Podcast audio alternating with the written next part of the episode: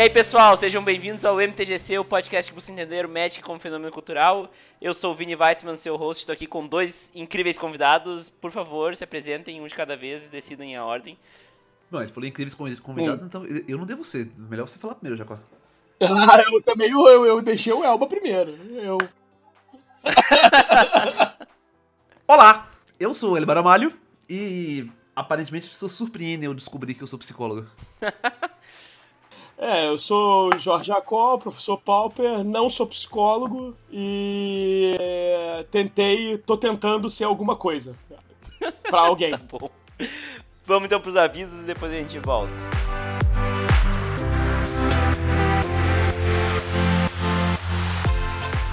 A terceira temporada do MTGC é trazida até vocês pela Burn Mana. Você já conhece a melhor plataforma para venda e compra de cartas entre jogadores no Brasil? A Burn Mana tem um serviço único e eu vou te explicar por que você deveria experimentar. Se você quiser comprar cartas, todas elas que passaram pela curadoria da Burn Mana terão a revisão da equipe qualificada que revisa e cataloga as cartas dos jogadores, além de um atendimento incrível. Tudo muito simples e fácil. Agora, se você quiser vender suas cartas, não tenha mais dor de cabeça. Você não precisa mais despachar cada carta para cada comprador de forma separada, fazer um atendimento, classificar a conservação das suas cartas ou até cadastrar elas em alguma plataforma. A curadoria Barmana faz tudo isso para ti. Você manda sua coleção para eles, eles vão analisar as cartas uma a uma, catalogar elas na plataforma e, quando for vendido, você recebe seu dinheiro. Simples assim. A única cobrança é uma pequena taxa que só é cobrada quando a sua carta é vendida.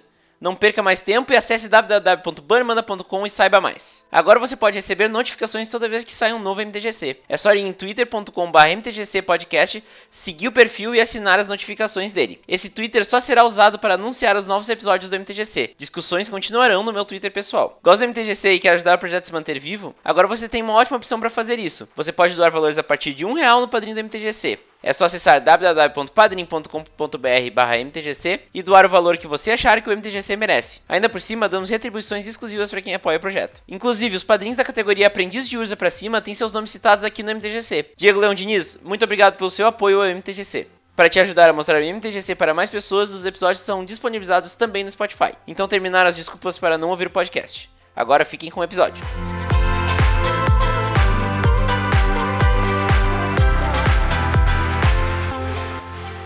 Bom, pessoal, então uh, a gente quer relacionar a psicologia com o Magic, né? E, e, eu acho que também é legal a gente falar um pouco da formação de vocês para fazer sentido o, o porquê eu chamei vocês, né? Eu sou, só estou me formando em administração, mas até para o pessoal entender né, que não. Da última vez nós falamos sobre vício, mas nós falamos dois leigos, né? Mas no caso agora não estamos 100% leigos. Só expliquem aí qual, qual, é a formação de vocês e por que eu convidei vocês. Bom, como eu comecei brincando, eu sou psicólogo, tenho 10 anos de formado. Eu tenho um mestrado de administração, que aí não tem mais a ver com a história, mas eu tenho alguma experiência atuando em conselho tutelar e trabalhando com crianças em situação de miséria e abandono parental. Caramba, que maneiro. Tá, é, eu sou Jorge Jacó, eu sou professor de geografia, de história, eu tenho mestrado em gestão de risco público, tenho uma pós-graduação em psicanálise e utilizo psicologia e psicanálise, principalmente psicanálise, com os meus alunos e tem alguns projetos que envolvem é, essa brincadeira toda. Então tá, mas então vamos começar então a relacionar então o Magic com a psicologia, né? Eu quero começar com essa ideia aberta para depois a gente ir afunilando, entendendo cada parte, né? Mas num geral, como vocês entendem que o Magic se relaciona com a psicologia?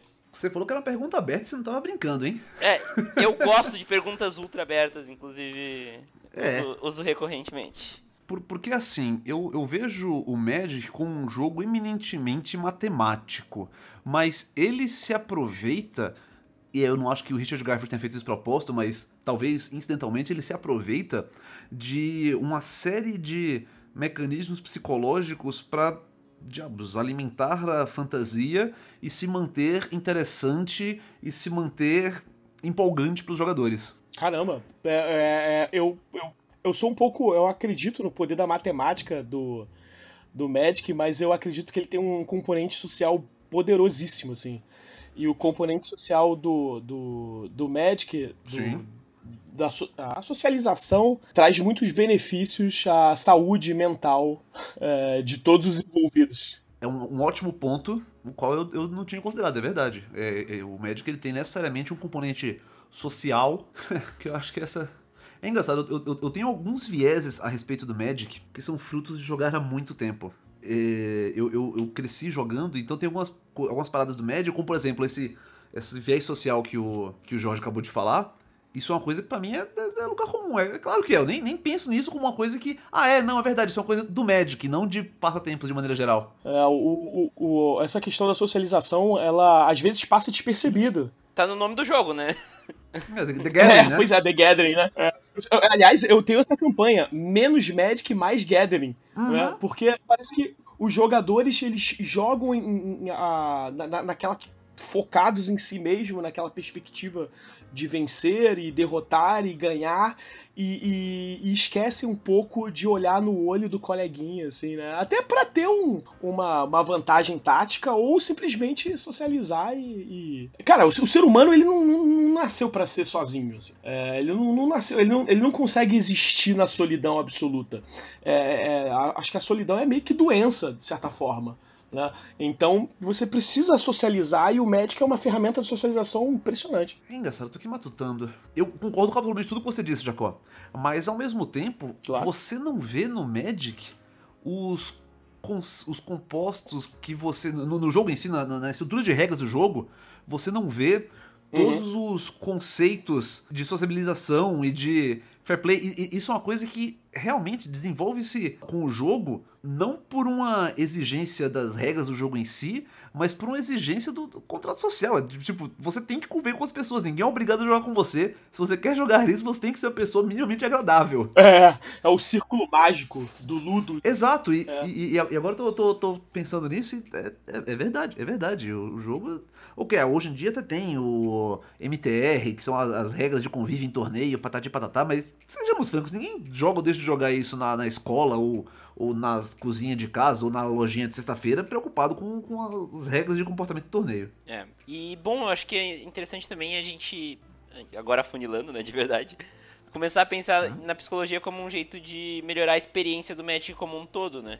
Eu não lembro quem que falou em uma, uma entrevista aqui no MTGC, e eu não lembro mesmo, mas a pessoa comentou que tinha uma ansiedade muito forte, por exemplo, quando antes de começar a jogar um torneio competitivo, porque ele se cobrava demais de, de, de um resultado, né? E até nem quero falar da ansiedade em si, porque eu acho que é uma coisa que a gente pode falar depois, mas pensar em como usar a psicologia para, por exemplo, melhorar um resultado competitivo, alguém que vai jogar um main event de GP, alguém que está querendo, está aspirando aí participar de um Mythic Championship, né? Como é que a pessoa pode usar conceitos da psicologia para melhorar uh, essa experiência competitiva, né? Olha, se você entra especificamente no mundo do competitivo, é, eu acho que existem de verdade profissionais qualificados, porque isso, isso é muito mais do que um, um do que uma ou duas horas de podcast vai dar, porque existe todo o ramo de psicologia do esporte que justamente abarca essa, essa coisa de como lidar com o, a pressão psicológica exercida sobre atletas. É, times de esporte têm muito isso. Frequentemente, especialmente times grandes, tem um psicólogo para fazer acompanhamento psicológico dos jogadores exatamente para combater é, ansiedade, egocentrismo, o narcisismo, todas essas, essas. Por falta de termo melhor, eu não quero dizer qualidades, todas essas características Peculiaridades. Peculiaridades, pode ser. É, ou, ou, características que vão é. tornando-se. Que é aquela coisa que, tipo, naquele seu amigo que você vê uma vez por semana, é realmente um problema. Você não é parar de falar com o cara só, por, só porque ele é meio arrogante. Mas quando é um, um colega de equipe, um colega de time, uma pessoa com quem você tem que lidar profissionalmente por horas e horas e horas a fio, o negócio vai ficando intolerável, para dizer o mínimo. Hum. É, é, essa, eu, quando você falou em psicologia do esporte, eu lembro sempre da, da psicóloga do Vasco, aqui do Rio de Janeiro, né, do Vasco da Gama, que tem que tratar os. Eu não gosto de futebol, tá, gente? Por favor, não me sacaneie. Mas é quando a psicóloga do Vasco da Gama tem que fazer análise e tratar os, jogadores do Vasco porque eles sempre perdem pro Flamengo. É, eu vi uma história dessa aí é, entre os coleguinhas. É, eu, pertenço ao corpo freudiano aqui do Rio, né? E, e isso é muito falado dentro dessa questão da psicologia do esporte. Eu, é, eu queria citar a questão uh, do, no competitivo. É, eu, eu, lembro muito dos meus alunos, cara. Os meus alunos são a minha referência né, para quase tudo que eu faço. E eles. Essa questão do competitivo, da competição, remete muito aos concursos, às provas que eles vão fazer. É, não necessariamente dentro da escola, mas para outras escolas. Né? Eu sempre estimulo eles fazerem prova para o Colégio Pedro II, que é um colégio famoso aqui do Rio de Janeiro, né? Está sendo perseguido pelo governo federal atualmente, mas é um, é um dos melhores colégios públicos federais assim do Brasil, assim, talvez seja até o melhor. Eu, eu acho que ele é o único colégio federal do Brasil, não? É o único, né? É, e ele é fantástico. Eu, é, eu estudei nele, né? E, e, e eu, eu, sempre estimulo, digo para eles: ó, oh, você tem que fazer prova, é um, um, colégio que vai mudar a sua vida e por aí vai. E, e eles passam o nono ano inteiro é, o, se a antiga oitava série, né? Se preparando para essa prova. E eles ficam extremamente ansiosos. Ansiosos. E, e eu tento passar para eles que, é, apesar de ser decisivo, ele não pode ir para essa prova como um jogador de Magic não pode ir para um torneio é, com a mentalidade: ah, é, é um momento decisivo da minha vida. É, se ele for com essa mentalidade, ele vai acabar se, se auto-sabotando, tanto o jogador de Magic quanto o aluno na hora da prova. Então ele precisa. Exato, é um, é um pensamento muito bom para se arrebentar. É. Você achar que essa é a sua grande chance. Exatamente. É, é então ele precisa ir para essa prova ou para esse torneio com a mentalidade: não, é só mais um torneio, eu tô preparado, eu me preparei e vamos lá. Se não der dessa vez, eu tento de novo. Entendeu? Ele precisa entrar com essa mentalidade. Obviamente, não com a mentalidade: ih, não, então eu vou fazer de qualquer forma. Não, é claro, vamos é equilibrar, é né? É decisivo, mas também não é o fim do mundo se eu não conseguir. Acho que é isso que é o que mais aflige tanto os jogadores competitivos quanto os alunos. Sim, sim. Essa postura de não tem com que me descabelar, é só um torneio. Eu, eu estou preparado, eu treinei e eu vou fazer o meu melhor. Talvez eu consiga. É possível que eu consiga, porque afinal de contas eu estou treinado e preparado, mas também é possível que eu não consiga por uma série de fatores. Talvez seja um, talvez tenha um oponente mais preparado do que eu, talvez eu me canse percorrer, mas se não conseguir, tudo bem, não, não, é o fim do mundo, o mundo continua a girar. E tenta de novo. Eu sempre conto para eles a história, de, a, minha, a minha história. Eu, eu, eu estudei em colégio público, né, colégio municipal como eles, e, e, eu não passei na primeira prova do Pedro II. Eu conto essa história para eles, eu, eu não estava preparado o suficiente. É, eu fiz um ano de ensino médio em colégio estadual, é, e aí eu me preparei melhor para fazer essa prova. Saca? Ao me preparar melhor para fazer essa prova, eu fiz e pedi para é, primeiro ano de novo. Né? Acho que foi a única vez que eu repeti, reprovei, né?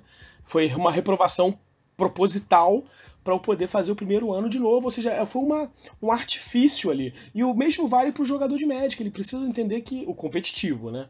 A gente nem tá falando do casual. É. O, o, o, ele precisa entender que aquele torneio não é o, o, último torneio da existência do fim do mundo, do apocalipse, entendeu? O mundo não vai acabar, entendeu?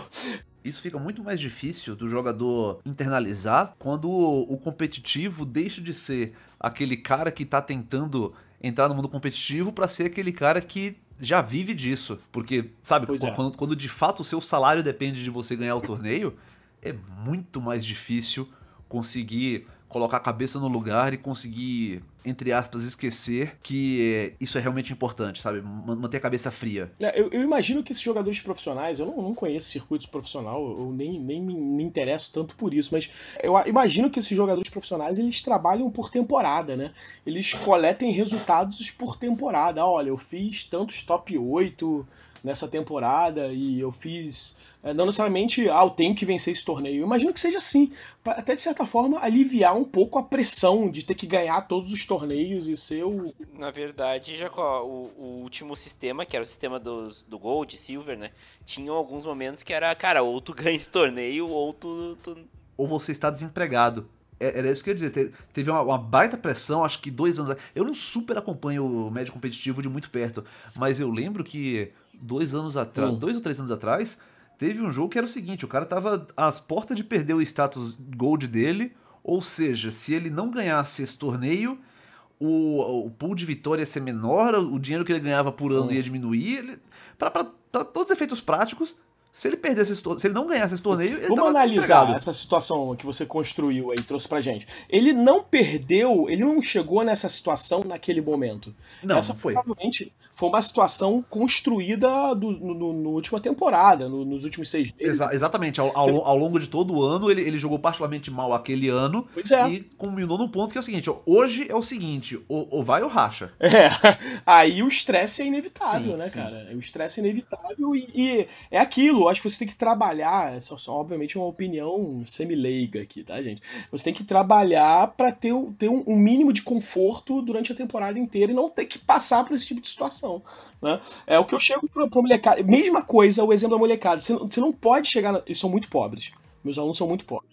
Eles, é, não, você não pode chegar numa situação de que você tem que pegar um trabalho, um subemprego, por exemplo, de, sei lá, ter que trabalhar, vender bala no sinal para poder pagar as contas. Se você chegar nessa situação, não é porque é, o destino foi cruel com você somente naquele momento. Foi toda uma construção. Você, é, a gente tenta trabalhar com uma construção histórica do, do, do que ele vai fazendo. Né? Desde o não prestar atenção em sala de aula, não fazer o dever de casa, até chegar aquele momento. Mas aí tem uma coisa que é muito peculiar que no Magic competitivo ainda não tem, mas os movi- as movimentações da Wizards no sentido competitivo estão levando pra isso.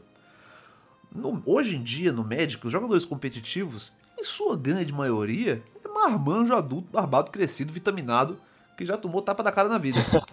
já, já tá sabendo, já, já, já- já- já sabe o que é, já sabe como, como a banda toca. É. Uma coisa que acontece muito em outros esportes, eu tô trazendo isso pra essa discussão porque com o Arena o Magic tá querendo entrar no mundo do esporte, é quando você junta toda essa preocupação, todo esse estresse, todo esse esse vínculo com a sua performance num jogo com o, o seu contra-cheque, aí você adiciona isso com uma idade de 16 a 18 anos, que já é uma época de transformações, Nossa. que a- a a- o adolescente está começando a lidar com responsabilidades, está começando a de fato ter consequência pelos atos que ele, que ele, que ele- pelas atitudes que ele toma, e é exatamente aí que entra o, um acompanhamento psicológico, porque se você for esperar, for torcer que o adolescente de 17 anos tenha sozinho essa clareza mental de separar o que é uma coisa e o que é outra coisa, você vai ter uma surpresa que tecnicamente não vai surpreender ninguém. É, cobrar É, demais. Exato. Eu, eu tive a oportunidade de, de conseguir colocar na sala de aula, além do, do, do Arena e do Magic Online, né?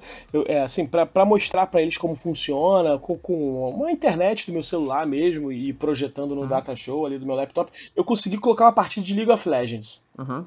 Entendeu? Eu, eu acho que eles gostam muito do League of Legends, a Sim. grande parte deles. Porque é um jogo gratuito, é um jogo de fácil acesso e, e por aí vai.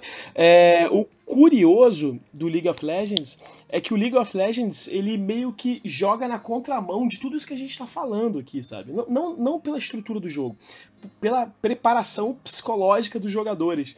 É, é, por exemplo, eu coloquei um, um aluno meu do, do nono ano, né? Pra, ele gostava muito de jogar League of Legends, estava lá jogando de jungle, né? Ali, matando os bichinhos ali no meio do mato e tal. E, e ele fala, não, mas eu vou perder porque o meu time é muito ruim. Eu falei, cara, isso pode até ser verdade, mas qual é a sua parcela de culpa nisso tudo? É. Entendeu? É, é, é- é toda aquela construção, o League of Legends ele faz aquela construção de que de terceirização da culpa. Né? Que Pois é, é, a, a comparação que você está fazendo é a mesma que entre futebol e tênis, né? O, É. o Magic é o tênis, o League of Legends é o futebol. Você, você tem um time que você consegue botar a culpa no time. Pode ser. No tênis é você. E, é claro, aí você ainda vai arrumar coisa pra, pra botar a culpa. Vai botar a culpa na, na poça d'água, na bola que não fez a curva, no deck do oponente que era mais caro. Exato, que o shield grudou na hora. Os caras. Tem, tem, tem- tem um vídeo no Fazendo Nerdice que é sobre por que existem cartas. Qual a importância de ter cartas fortes. Tem um vídeo bem antigo no canal sobre por que a Wizards faz cartas fracas. Tem um vídeo mais recente sobre por que a Wizards faz cartas fortes. E essa é a, é a justificativa que os designers do jogo dão, cara. As cartas fortes, elas têm um papel de manter a saúde do jogo, porque jogadores que perdem e seja jogadores que perdem, eles perdem por, por ou culpa sua ou por maestria do oponente. Mas quando tem aquela carta que é muito boa, é muito fácil, é muito cômodo. Simplesmente coloca a culpa na carta e, olha, não fui eu que joguei mal, foi a carta. Então eu vou continuar jogando. Se, eu- se a pessoa internalizar que ela joga mal, ela desiste, porque, cara, eu nunca vou aprender isso. Mas não, não é que eu jogo mal, foi aquela carta. Isso não, não- isso não é uma opinião minha, isso é a opinião do Mark Rosewater, designer-chefe do jogo. é, é, essa, é, essas cartas fortes, eles existem como uma espécie de bode expiatório, é isso mesmo? Exatamente, exatamente. Caramba. Nunca, nunca, nunca nem. Eu vou, vou, vou terminar aqui e vou assistir esse vídeo. é, inclusive faz sentido porque tu vê muita gente falando que ah, o Magic é pay to win, o Magic. Ah, também o cara botou não sei quantos dinheiros uhum. nesse deck, né? E, uhum. e, faz bastante sentido, né? As pessoas procuram um motivo. Eu, bom, eu joguei LOL por muito tempo, vi muita gente botando culpa no, no time. Né? Só não sai do bronze porque eu só pego os bronze. Isso era o mais clássico, né? Tanto que tem um vídeo famoso do Kami, que é um dos maiores, foi um dos maiores jogadores, na época que eu jogava, era um dos maiores jogadores. E ele falava que era o Mario Coração de Platina, que ele é prata, mas ele tem coração de, de platina. Mas ele só pega time ruim, mas ele tem coração de platina. Daí, uhum. tipo, ele dá uma zoada nisso, até pra, pra mostrar, né? Lógico, carica, carica, fazer a caricatura do, do, disso que a gente vê bastante. E é legal trazer isso em comparação com o Magic mesmo. Eu jogo de Mono Black, mas meu coração é de Jundi. É, não, é mais assim, eu, eu jogo aqui, na, na, perco no FNM da lojinha, mas meu coração tá na MPL. Isso. certo. Mas enfim, a gente falou bastante competitivo e assim, nós três somos bem casuais, eu acho, né? O Elba é uh. famoso pelo Commander, eu também. o Jacó é mais do Pauper, mas o Jacó também trouxe, né, mais Gathering, menos Magic, né? Uh. Então, assim, como é que a psicologia pode também ajudar a melhorar a experiência do Magic casual, né? Porque o Magic casual ele tem muito do, do social, né? Ele tem muito. Ele depende mais do social, né? Além de, de satisfazer suas vontades, né? Mas Uh, o que, que vocês têm, assim, um pouco de, de insight sobre esse tipo de abordagem? Eu, no casual, é onde que tudo que a gente está falando brilha.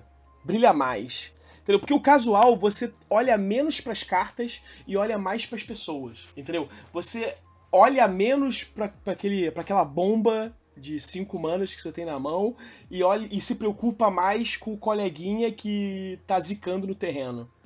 Entendeu? É, parece que no casual você se preocupa porque o fato dele zicar no terreno tá estragando a diversão dele. E, e, e, e no, no, real casual você não se importa com quem vai ganhar, o importante é todo mundo se divertir. Exatamente. Tô entendendo o seu, seu ponto de vista, Jorge. É, é, é, é aí que o Gathering brilha mais. É o, o, olho no olho, é a preocupação, é o contato humano, é, é, é o. É, o é, é, onde que, na minha opinião, o, o jogo brilha é, é, tem, tem o seu real valor. Assim. Eu, eu, claro que eu respeito o competitivo, mas é da onde que eu tiro o real valor do Magic é nesse casual, nesse contato humano, nessa. É... Tanto que quando o, a molecada fica competitiva demais, eu tento, eu, eu tento usar de artifícios para para tentar compensar isso. Né? Eu vou citar um caso aqui. Eu tenho um aluno do, do, do sétimo ano vou dar um nome fictício para ele, o nome dele é Leão. Né? É, e ele.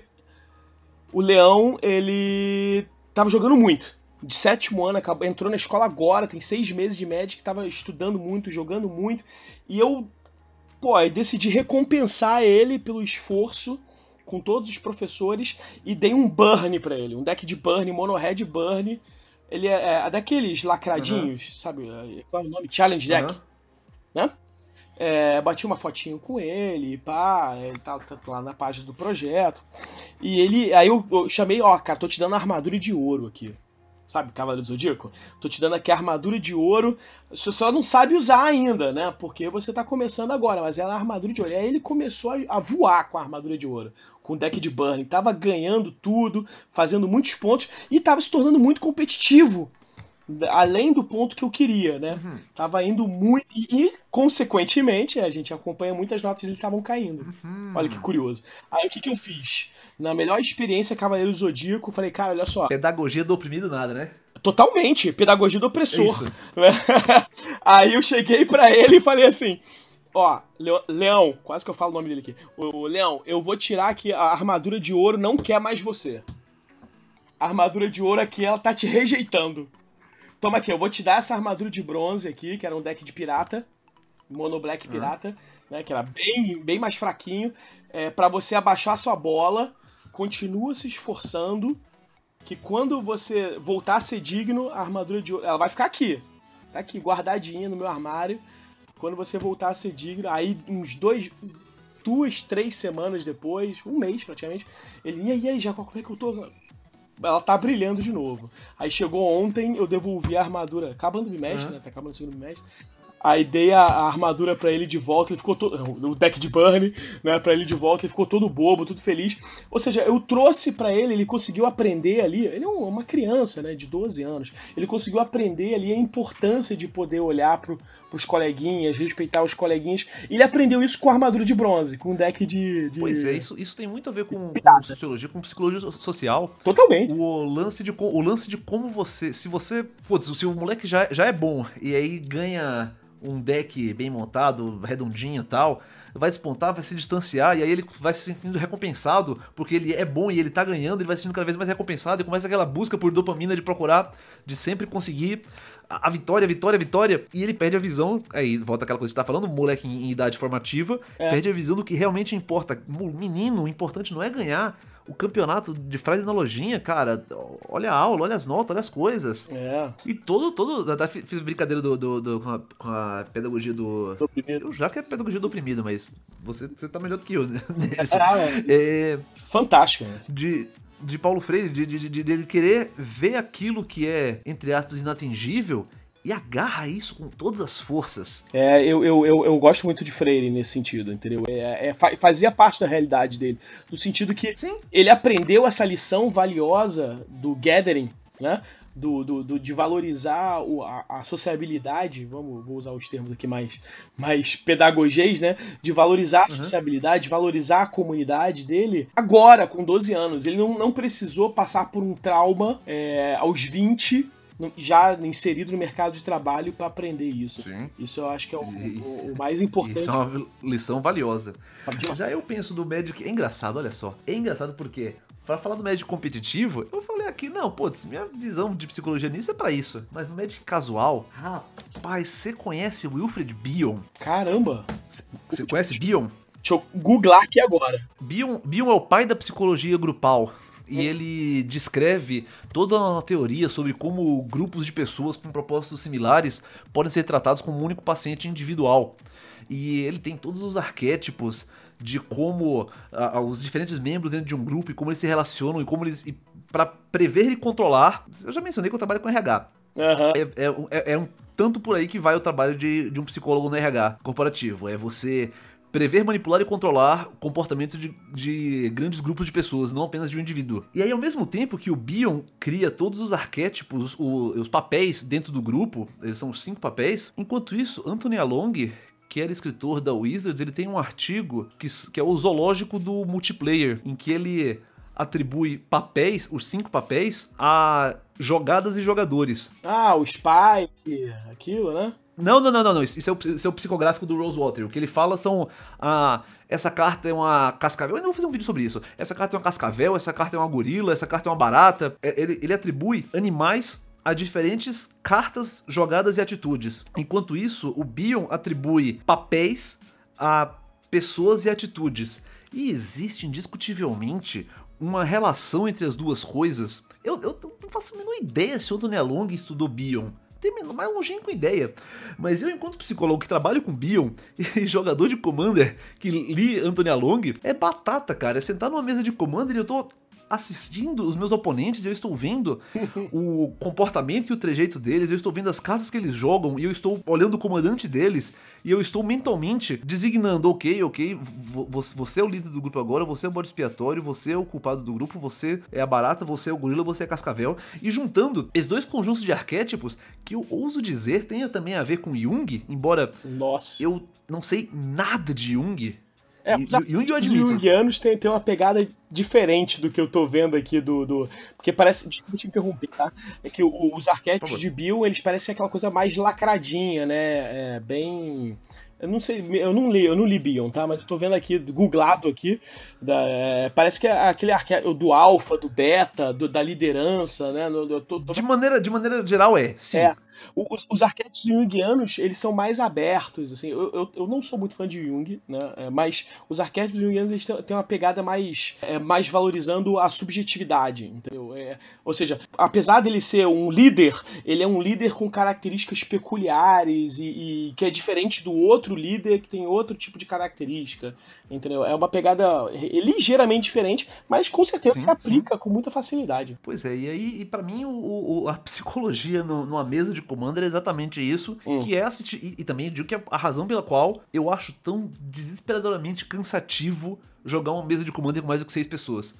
Porque chega um ponto que, cara, é, é, é, é, muita gente ao mesmo tempo, jogando ao mesmo tempo pra ser manter para se rastrear quem tá fazendo o quê, quem tá achando o quê, quem tá pensando o quê, tentar blefar e tentar prever os blefs. Mas o Elba, isso tem um pouco de relacionamento com aqueles momentos de art anime no meio do, do mesão, que ah, o cara que começou com mana, Sol Ring, Sinete, Ramp, pô, o cara já começou com seis mana no turno 1, e daí todo mundo foca nesse cara. Exatamente, ele, ele é o bode expiatório de Bion. Ele é o que ele é o mais desenvolvido no grupo, consequentemente, ele é o que o resto do grupo mais deseja ver cair por terra. Hum. É o famoso líder bashing, né? Isso, exatamente. Dá porrada no líder, dá porrada que tá na frente. É, e eu já vi isso assim, é, eu já vi estudos assim na política. que curioso. Né? Na, na, na, política, não, na política eleitoral, né? Quando o, o candidato mais à frente na eleição, ele geralmente é o alvo porque é dele que você consegue desidratar, tirar aquela quantidade de votos para você alimentar a sua base eleitoral, né? Sim, sim, mas, mas quando eu digo que o que eu adoro em jogar mesão é política, é, essa afirmação não, é, não está errada de maneira alguma. É, é, é, exatamente isso. É muito, é muito parecido, é muito. Nossa, assistir. Isso, isso dá muito, dá muito. Esse é um outro podcast, hein? É. Eu preciso falar mais de Commander no MTGC, inclusive. Vamos combinar um dia, Elba. Vamos, vamos sim. Mas, enfim, é, o Commander eu acho que é o, o que representa muito o casual, né? Não tem esse compromisso com a vitória, né? Então a gente, relaciona, a gente tem muito mais prazer no, na parte social do negócio, né? E é aquela coisa de, no meio do nada, cara, se tu não me atacar agora, eu te dou alguma coisa e vamos negociar, né? É, é exatamente isso. E, e, e, existem razões pelas. Por, por que, que esse sujeito fez essa oferta agora? Por que ele não fez um turno atrás? Por que ele não fez no próximo turno? tudo isso existe existe um motivo que às vezes é, é, por causa do jogo, é porque ele achou que ia comprar tal carta não comprou, ou porque ele precisava de um terreno não comprou um terreno, mudou de ideia a respeito disso.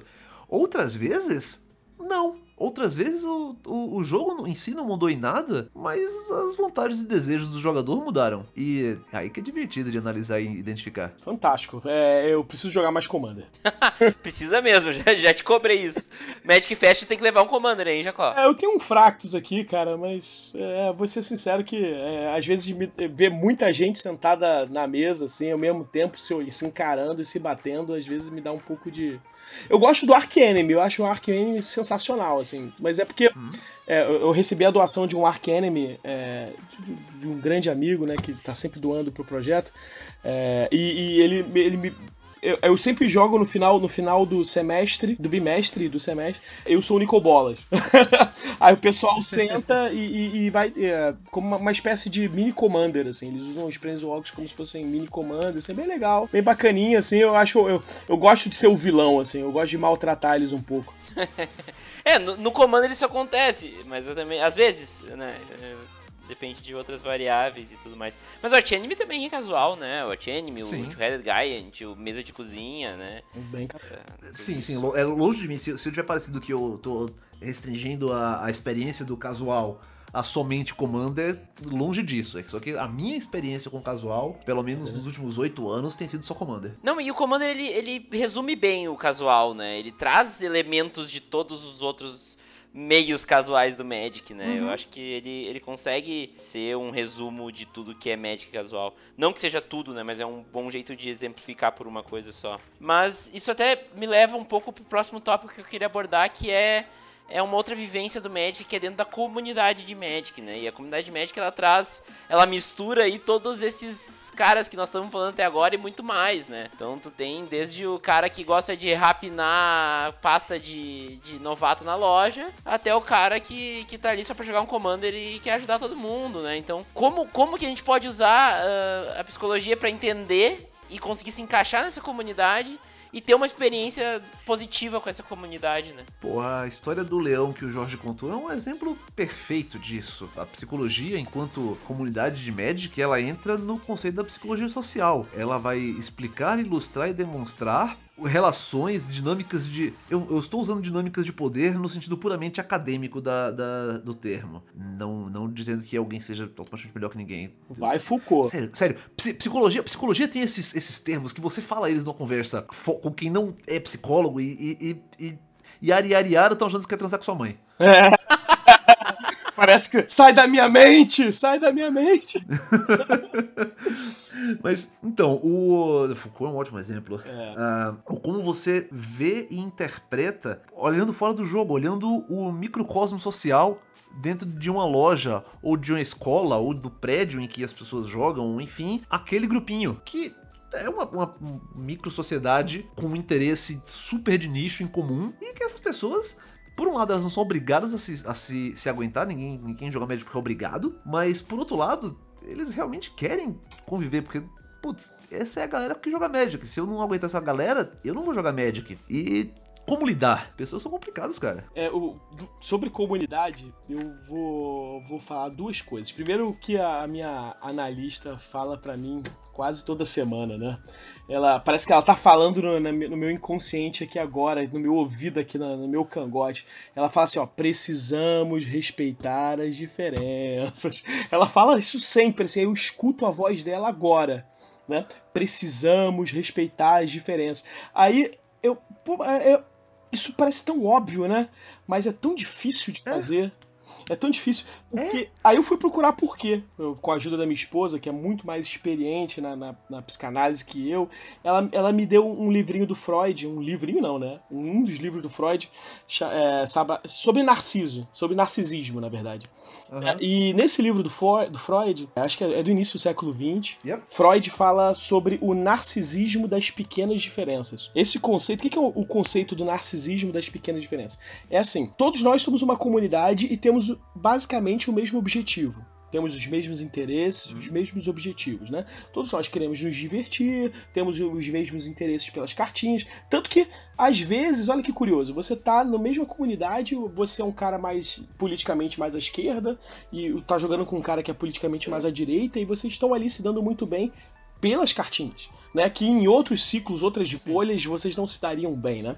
Mas por que que mesmo dentro do Magic existe o conflito?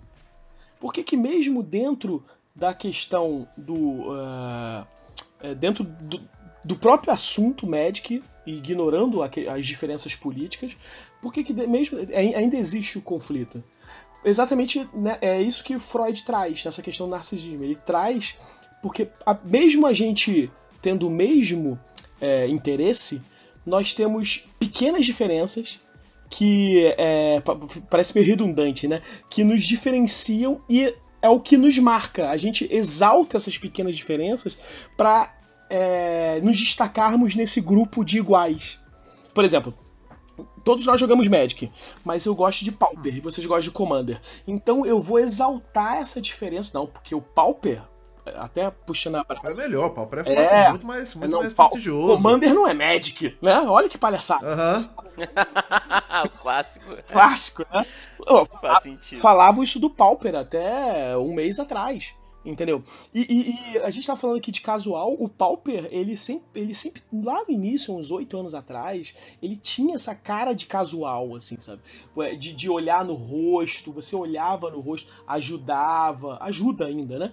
Ele tá perdendo isso porque ele tá se tornando um formato cada vez mais competitivo e eu acho que isso é bom pro formato, imagino, mas também isso é um outro podcast. É, é, mas dessas pequenas diferenças que a gente se destaca. Como somos todos iguais, todos gostamos do mesmo é, objeto, né, que é o papelão do mal. Então, é, as nossas pequenas diferenças nos destacam e a gente exalta essas pequenas diferenças, né? É, geralmente é, dizendo com essas frases é, clichê clássico, né? E, e é aí que da, daí que nascem os conflitos. E a gente precisa respeitar as diferenças. Mesmo o Commander, é, o Pauper ou o T2 ou etc. A gente precisa, pô, mas é, é tudo, não é tudo Magic. Vamos, vamos se aproximar, vamos ver o ponto de vista do outro. Né? Vamos ver, de repente, o, o Commander tem as suas.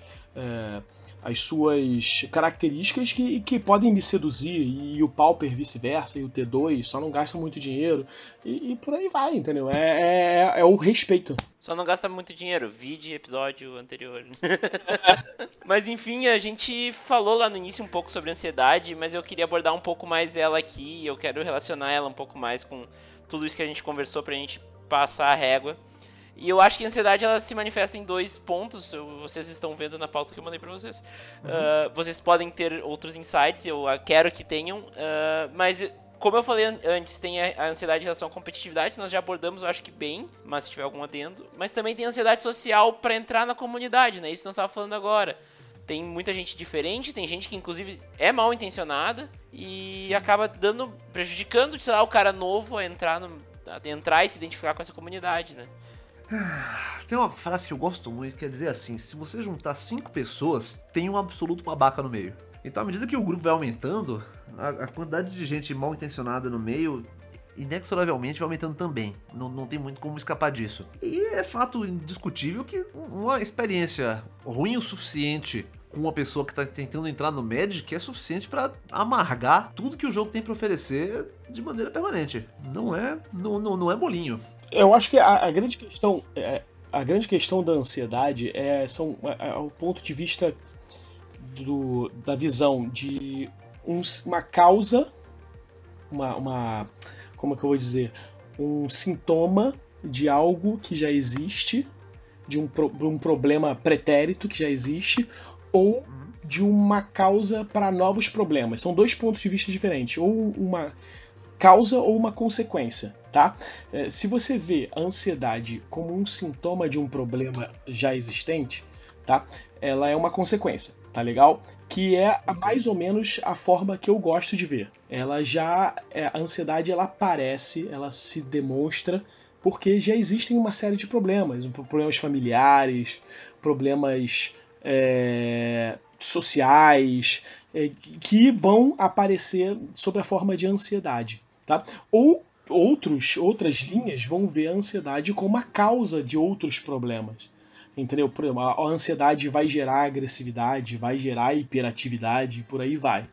Entendeu? Eu acho que são duas formas de ver. Geralmente, aí é a minha opinião, a ansiedade ela é sempre um sintoma. É um sintoma de um problema que já existe. Por isso que eu sou muito, eu, eu pessoalmente, eu sou muito cético com relação a TDAH, por exemplo é, trans, transtorno de déficit de atenção e hiperatividade.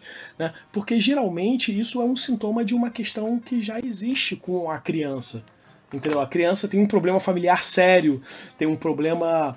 É, uma, uma, os pais são brigados, ou o moleque está passando fome em casa, ele só se alimenta na escola. Isso, obviamente, vai gerar uma revolta no, no, no pré-adolescente, no adolescente. E algo similar eu imagino, óbvio que a gente não vai analisar nenhum jogador de Magic aqui, mas é, isso se apresenta na comunidade médica. Às vezes o, o, cara ele tá ali no Friday Night dele para extravasar e, e, relaxar e ele apresenta essa questão, é, é essa inquietude por, por, ele tá com alguns problemas no trabalho, em casa, e ele usa o Magic para extravasar. O problema é se isso é saudável ou não, né? Pois é, eu vejo, eu vejo de uma análise, agora, agora sim, de um, de um ponto de vista mais clínico, behaviorista, você, eu vejo muito mais impacto de ansiedade. E, e, isso é coisa que eu vejo com várias pessoas que eu conheço, que eu convivo, sem estar nomes de nada nem ninguém, mas eu, isso é uma coisa que eu vejo muito com gente que está entrando no Magic e entrando no médico se depara com essa pessoa que você descreveu, o cara que tem seus problemas no, no, no trabalho, na escola, no que quer que seja, e naquele ambiente do, do Friday Night Magic, da sexta-noite, aquela é a contingência na qual ele é o Papa. Ele, ele é o cara que manja. Olha, no. Sei, sei lá, minha, minha mulher brigou comigo, meu chefe me deu um esporro, tomei um zero na faculdade, mas ó, cheguei aqui sexta-feira, aqui eu na sou lojinha. Tipo de Nicobolas. Isso aí, cheguei aqui na lojinha, eu sou o cara. e aí ele encontra uma pessoa que tá entrando na comunidade, com, não são novatos, diabos, isso também acontece com, com, gente que só escolhe, capaz vocês conheçam, gente que prefere jogar online porque cansa muito encontrar essas pessoas cara a cara. Eu comecei a jogar em 2003, minha primeira vez que eu entrei numa loja de Magic, loja, Local Game Store, foi em 2012. Mora no interior, né? Por esse motivo. né? Bom, cara, não, mas eu, eu conheço gente daqui de São Paulo que fala, adora jogar Magic, joga joga mall, joga arena, joga o tempo inteiro. Ô, oh, e aí, vamos na loja? Não, obrigado, prefiro não. Não, obrigado, prefiro não. Por quê? Porque existe sim um, um, um tipo de, de jogador, assim como eu disse, qualquer comunidade grande o suficiente vai ter umas pessoas desagradáveis no meio. Mas existe sim esse, esse arquétipo do, do jogador que ele usa o ambiente da loja de Magic como se fosse a sua privada emocional. E é, ele usa ali para se livrar de todas as. para extravasar todas as frustrações, todas as irritações e, e, ele torna todo aquele ambiente insalubre. Cara, pega. É que eu, eu tô repetindo muito no exemplo do novato porque é o, é o um exemplo mais é o mais comum Mais também, relacionável. Né? Exatamente, mais, mais comum. A pessoa vem, aí tem aquele bonachão que pega o deck do novato e fala: Esse deck tá uma merda. Que isso? Você vai jogar com isso? Pelo amor de Deus! Sem, sem vergonha, todo mundo aqui desse jeito. O novato fala: Tá bom, e só não volta mais. É claro, isso, não é coisa que acontece só com o novato. Aí, analisando o, o que acontece, temos duas pessoas em, não, vivendo a mesma situação, de pontos de vista diferentes. Esse jogador bonachão, é claro, corroborando o que o Jorge falou, né? Isso não é uma análise de um jogador específico. Estou dando um, um, exemplo aqui, bem, bem genérico. Existem mil razões para a pessoa ser um babaca desagradável. Eu só estou escolhendo pensar a que depende menos dela. O cara tem, tem, tem uma dificuldade no trabalho, o cara tá, tá, tá num, num momento difícil da vida e ali na loja que, entre aspas, todo mundo conhece ele, entre aspas, todo mundo gosta dele, entre aspas, ele é parte da loja porque tá sempre ali, e ele se sente no direito de, de julgar e extravasar e tratar os outros como a sua vida de alta pressão trata ele. Do outro lado, nós temos a pessoa que tá querendo entrar nesse mundo, essa pessoa que tá chegando com uma, uma tábula rasa, que não, não tem experiência lidando com as pessoas, não tem de verdade experiência com esse jogo, que tá chegando agora e tá vendo, pô, legal, eu, esse tal de médico parece bacana, vamos ver como que eu me lido com esse joguinho novo. Já começa tomando uma, uma lapada dessa, uma punição positiva, que é uma ótima forma de fazer com que o comportamento que você queria recompensar cesse. Simplesmente, eu cheguei na loja pela primeira vez, o cara tá tirando sarro de mim porque o meu deck é uma bosta, eu só não volto nessa loja, cara. Aqui em São Paulo tem mais um monte de loja. Se eu não tô em São Paulo, eu volto a jogar online, eu volto pro Arena, eu volto pro que que seja. Ou até para de jogar, né? No, Ou até no... para de jogar. Eu, eu tenho, eu tenho um, um, amigo de, de Recife, o cara tava. Isso foi na época de Car. O cara tava super. Tô falando adulto, hein? O cara marmanjo formato, 30 anos na cara. O cara curtia o jogo tal que a gente jogava Quer dizer, eu viajei para Recife, aí apresentei o jogo, o cara conheceu, jogou umas partidinhas, achou muito bacana. Apresentei para ele o site da liga, apresentei site disso, site daquilo, o cara foi atrás, montou um deck de mil. E aí falou: Não, pô, sexta-feira eu vou na loja. Pô, beleza, isso tava em São Paulo, já ele lá em Recife. Sexta-feira eu vou na loja. Pô, boa sorte, hein? Chegou sábado de manhã. E aí, não vou falar o nome dele, né? E aí, e aí, Fulano, como foi o, o campeonato? Não, cara, quero jogar mais não. Só tem babaca jogando essa merda. É. Tô, tô, tô por aqui, não, não, não quero mais saber desse jogo. Eu não sei que loja ele foi, eu não sei o que disseram para ele, eu, eu, eu, não faço mais a menor ideia do que aconteceu. Só me resta imaginar. Ora, essa, um maluco adulto, empregado, paga sua própria conta. De, na verdade, até poderia pensar, ah, mas esse cara vai se deixar abalar por causa de uma, de uma piadinha? Não, cara, muito pelo contrário. Esse, esse sujeito é pessoa que tem problemas de verdade, tem conta pra pagar, tem. tem, tem prestação da casa, tem aluguel, tem conta de luz, tem, tem então, se o, o que é para ser um, um hobby, uma distração, uma diversão, torna-se minimamente estressante, de repente, rapidamente. Peraí, por que eu tô gastando tempo e dinheiro com isso mesmo? É, tô pagando tô fora. pra estressar? Exato, exato, acabou, tô fora. Tô legal. Beijo, tchau. Se fosse pra, pra ficar sendo xingado, eu ficava em casa jogando, jogando LOL, jogando Dota, que eu sou tão xingado quanto é de graça. É, eu simplesmente dou um bloco e ignoro, né? É, isso me é, lembra. É, exato. Vou sair um pouquinho da, da, da, da psicanálise, da psicologia, e, e eu vou um pouco para a filosofia do Bowman. Não sei se vocês conhecem. O Bowman, ele faleceu tem uns dois anos, Zygmunt Bowman. Ele escreveu a Modernidade Líquida. Né? E a modernidade líquida é um conceito que é, as nossas relações sociais elas estão todas agora não são mais como antigamente elas são agora construídas sem a solidez do passado. Elas são todas fluidas. Que, que significa? Significa que é, elas são relações online. São, por exemplo, é, eu e o, e o Vini. Eu, eu, pô, o Vini mora no sul, apesar de a gente já se conhecer já há algum tempo, mas eu, eu nunca vi a cara do Vini ainda. Entendeu? A gente ainda não parou para tomar uma cerveja. Entendeu? A gente não, não, não, não, não jogamos uma partida de Magic ainda. Nem com você, Alba. Eu só tive contato com você lá no. Brevemente no Magic Fest. E, e, e foi isso. Assim, é. a, a, as, as, pra Bowman, né? Segundo Bowman, as nossas relações elas não são. tem mais a solidez do passado, elas são mais fluidas. Então, que, onde que se, se encaixa do que a gente está falando agora? Se ele não encontra o ambiente agradável que ele procura, ele vai para o ambiente online, onde ele joga Magic. Isso ele ainda jogar Magic, né? Ele vai jogar Magic no Arena ou no Magic Online, se ele aguentar o Magic Online onde ele não precisa se comunicar ou entrar, participar de um chat ou sequer dar oi, tudo bem com você. Entendeu? Vamos jogar, mana vai. Entendeu? Você conhece o teórico Edward Castronova? Hum, lá vai eu googlar de novo, não. Castronova, ele, ele é um teórico sobre, basicamente, MMORPGs. Eu fiz meu, meu TCC baseado nele. Hum. E ele fala bastante sobre isso, sobre como as, as relações sociais e profissionais estão migrando lenta e certamente do mundo físico para a internet. Hum. E é, é, é, é, exatamente isso. E descreve como não existe mais as relações pessoais em pessoa, elas demandam um gasto maior de, de energia e mais esforço do que se relacionar com objetos virtuais. E isso não quer dizer que você tenha menos valor afetivo por esses objetos virtuais. E por objetos virtuais eu digo, por exemplo, ora essa, você e o, e o Vini. Vocês são um pro outro um número no WhatsApp e um. E talvez uma carinha no Discord, no Facebook, não sei qual é a maneira que vocês mais conversam. Mas não é uma pessoa, como você disse, não é uma pessoa que tá na sua frente ao, ao, que você consegue apertar a mão. É, é.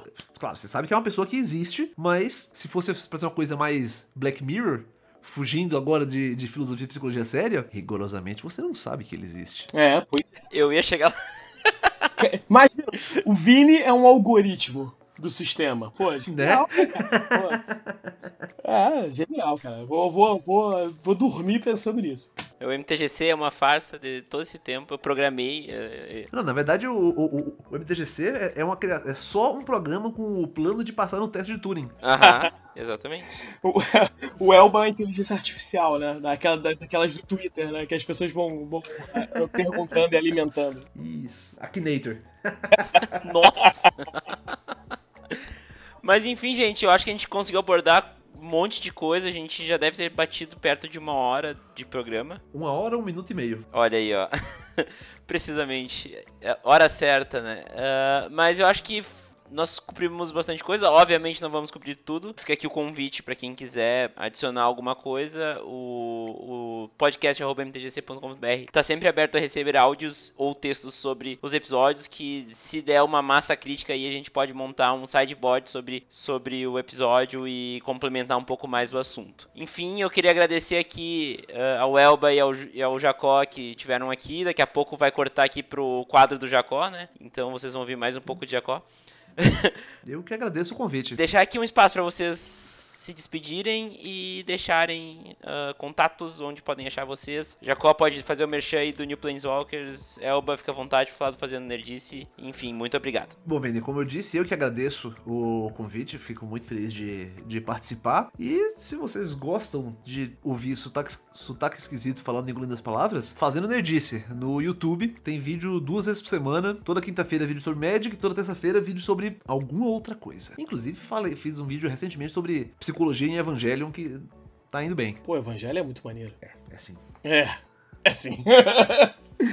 é, então, é. Pô, galera, entra no eu tenho um, um, projeto com as crianças, né, o New Planeswalkers. Tem que agradecer aqui o, o Vini pelo, pelo espaço enorme que ele tem para fazer o jabá, para falar um, um pouquinho da, da, da, sensação de lidar com, com, com, com essas crianças. E, e, agradecer o Elba também, que, caraca, doa muito pro projeto. Elba, se, é, semana que vem vai ser o draft com, com a box que você doou, tá? É, Opa, eu, isso... é, pois é. E com top 8. Não, não, não tenha passado. Pois é, a gente é, fechamos o top 8 hoje mesmo, quarta-feira, dia 10 de julho de 2019. A gente fechou o top 8 e semana que vem já vai ser o draft com os oito melhores da, do semestre. Né? Os moleques estão super ansiosos. Né? É, é, eu eu sempre, eu, eu, já tinha falado isso com o Elber e com o Vini, eu sempre fui muito reticente a, a criançada abrir booster, né? Que eu, eu, considero que é um pouco viciante, é um comportamento, falando, lembrando do podcast passado, mas é, eu, eu, eu me, me transformo muito, eu mudo muito de ideia. Então, eu, eu quero fazer essa experiência, eu quero ver se isso realmente se comprova, né? Se eles realmente vão ficar surtados em abrir booster. De repente, não. De repente, eles veem que, ah, é muito chato esse negócio de abrir booster, eu prefiro é, ganhar o bolão, que é muito mais prático, vem tudo da mesma cor, vem da cor que eu quero, vem a rara que eu escolho, o Planeswalker que eu quero e por aí vai. Vamos ver, né? Vamos ver. É, entra no, na página do projeto, tem um monte de foto, as crianças são lindas, maravilhosas e é por elas que eu ainda jogo Magic. Bom, então uh, agradeço a quem chegou até aqui. Espero que tenha sido uma experiência valiosa a todos que escutaram.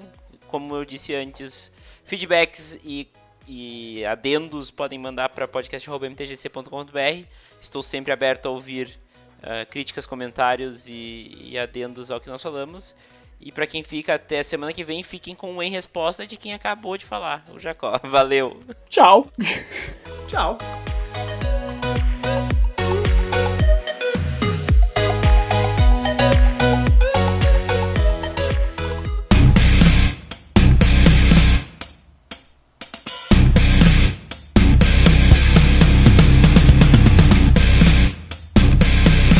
Resposta.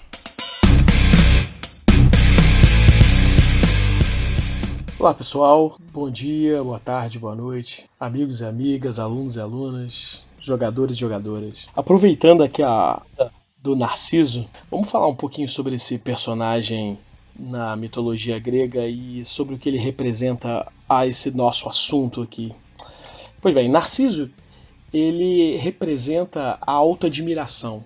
Né? Ele era um jovem de beleza incrível, é, do território da Beócia. Ele era filho de Céfiso e sua mãe, logo ao seu nascimento, perguntou ao, ao adivinho, né, uma espécie de oráculo, né, uma espécie de. não é o oráculo de Delfos, um da, o adivinho da época, Tiresias, um pouco antes do seu nascimento, eu acho que um diazinho antes, e esse adivinho disse à sua mãe que o menino ia ter uma vida longa, contanto que ele nunca olhasse a si mesmo, nunca olhasse o seu próprio rosto. É, é, assim foi a vida de Narciso. Ele se tornou o jovem mais bonito da Beócia e ele tinha o interesse e a paixão de mulheres e homens, o que era muito comum na época, né? Mas o que ele tinha de bonito, ele tinha muito de arrogante. Mesmo cheio de pretendentes, ele se mantinha sozinho, dispensando todos, toda a companhia, inclusive das ninfas, que eram belíssimas, beleza sobrenatural, e das donzelas da época. Até mesmo Eco, a ninfa Eco, que ao ser recusada por Narciso, despertou um grande ódio. Como não era digna desse amor, né, ela despertou um ódio irracional por Narciso. E ela foi, junto com outras ninfas, até Nêmesis. Nêmesis era a deusa punidora. E ela atende o pedido das ninfas. Ela atende o pedido das ninfas de punir Narciso. De que forma? Ele faz. É, Nêmesis faz Narciso se olhar no rio. E nesse momento, a profecia daquele adivinho antes do nascimento se concretiza e Narciso se olha né, no seu reflexo do rio e ele se apaixona pela própria imagem. Ele se apaixona e definha ao ver a própria imagem, porque ele não faz mais nada, ele parou naquele momento, congelado naquele momento, apaixonado pelo próprio reflexo. Nesse momento que essa mitologia, essa, essa história ela se apresenta pra gente, porque Narciso ele representa a insensibilidade e a vaidade. Como assim? A vaidade, o excesso de, de o próprio termo, da onde surge o termo narcisismo, né? Está relacionado ao a excesso de amor próprio, amor excessivo a si mesmo, mas a insensibilidade ao outro, que você que acaba sendo ignorado, onde nesse universo só existe o narcisista e ignora todo o contexto. Onde você se encaixa nisso tudo? Será que depois de todo esse assunto Você consegue dominar o narciso que tem dentro de você? Eu sou Jorge Jacó, o professor Pauper, para o Em Resposta na MTGC. Tchau!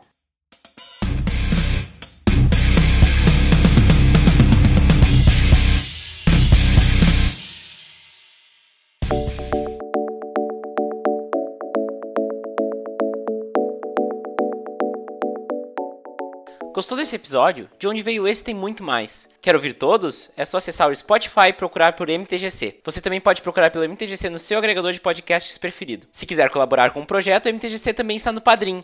Acesse www.padrim.com.br/mtgc e doe o que você achar que o projeto merece a partir de um real. Siga-nos nas mídias sociais para saber quando sai um episódio novo. No Facebook e no Instagram é MTGC Podcast e no Twitter é arroba Weitzman. Links na descrição porque meu sobrenome é complicado, entendo vocês. Se quiser conversar comigo, mande um e-mail para podcast.mtgc.com.br. Muito obrigado pelo carinho e pela audiência. Vejo vocês por aí. Tchau!